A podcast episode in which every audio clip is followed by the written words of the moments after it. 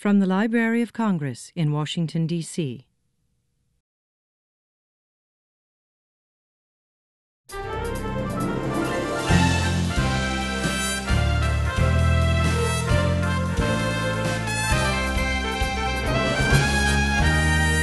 everybody, it's now time to start with a little bit of background because before we plunge into the nitty gritty details of what is entailed in doing an RDA record for NACO, we really want to give you the foundation of what is behind that, and that has to do with, once again, I'm sure you've heard the words before FRBR and FRAD.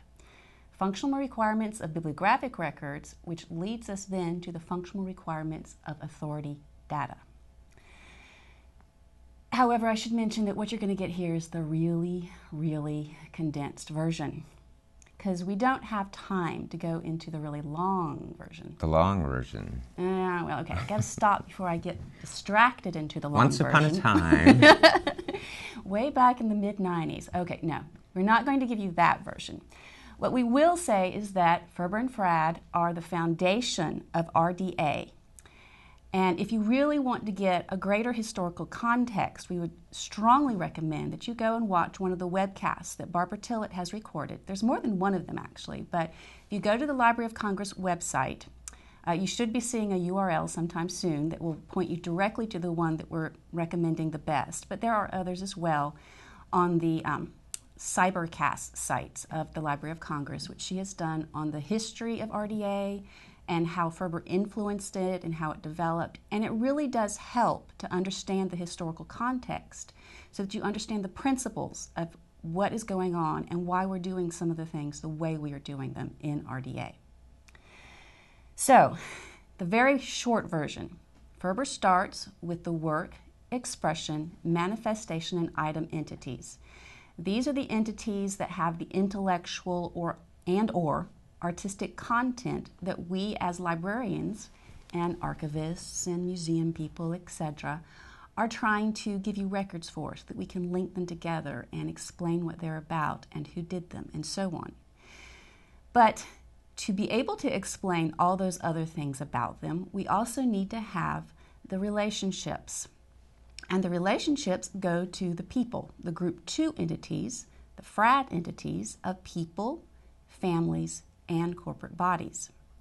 Now, when we deal with those entities, we're going to be recording a lot of information about them in the FRAD documents, the authority records that we are creating. And all of the information we're recording is there to serve four basic user tasks. First is to find, second is to identify. Those should sound familiar because they match the FRBR user tasks. But for authority data, we have some changes because the sec- other two tasks are clarify, also known as justify. I tend to like justify better than clarify. I think it makes more sense. well, we're used to justi- using the word Yes, justify. Yes, we're used to using the word justify, which is probably why I like it better. And the fourth user task is contextualize, to give a context for where and how that person came to be and what was the history of that person and so on. Mm-hmm. So, all of those tasks are what the authority data is trying to do, as well as serve the purpose of FRBR, which is to offer the unique authorized access point through which we can express a relationship in the bibliographic record. So, that brings us to the relationships. There are many different relationships that exist at all levels of the Group 1 entities of the work, expression, manifestation, and item, and also relationships between the Group 1 entities and the Group 2 entities of persons, corporate bodies, and families, and then also among persons, corporate bodies, and families as well.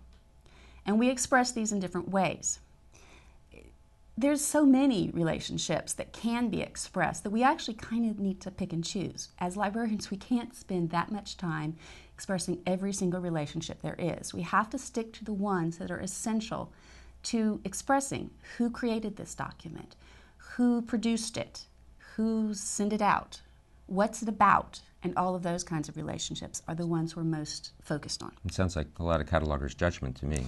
Yes, but we also do have these standards. These are the standards we're teaching you. What are the relationships we most want to bring out? Mm-hmm.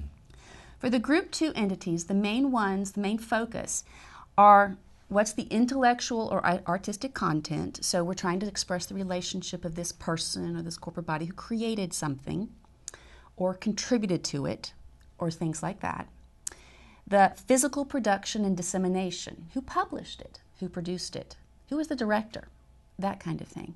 And then the custodianship of the item who owns it, who gave it to who, who owned it in the past, hmm. and who owns it now. Mm-hmm. All of these things are the kinds of relationships we consider the most important ones to express when we're establishing the access point in the bibliographic record and then telling us all the history and uh, context of that person or corporate body or family in the authority record.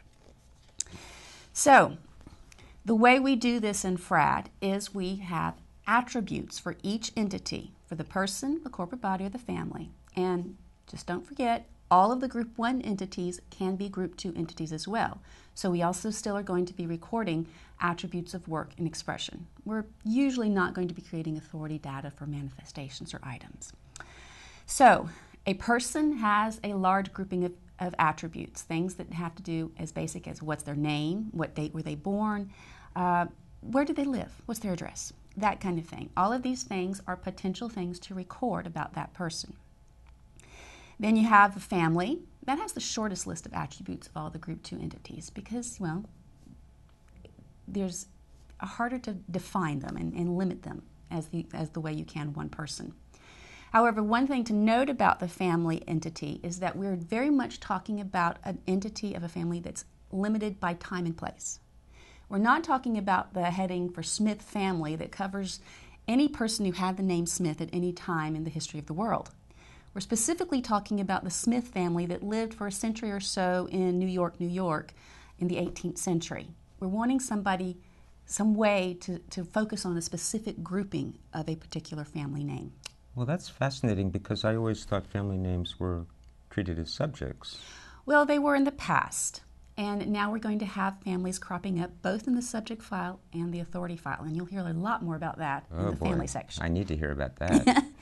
And then you also have the corporate body attributes. And that, of course, is going to give you the context of that corporate body. When was it founded?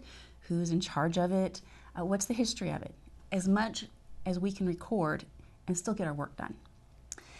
And then, of course, all the Group 1 entities have their own attributes. Now, we're mostly focusing on work and expression, and the attributes that we consider most important when we're dealing with authority data are the attributes that identify that work or expression. When was it written? Who came up with it? What's the history of it? What's the place that it was written? Or that kind of thing. So we're really focusing on identifying attributes. So that's the really short and dirty uh, history or uh, perhaps description of FRBR and FRAD and how they influence the fact that what we're recording is based on this model of entity relationship diagrams. And hopefully, it'll give you pointers. And we'll get into some more detail later on about how that directly in influenced RDA and how that impacts where you find the information you need. So that brings it into this module, and we'll be looking forward to the next one on uh, the details of MARC.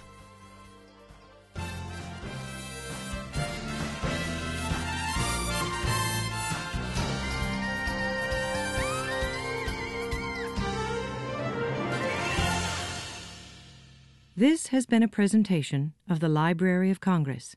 Visit us at loc.gov.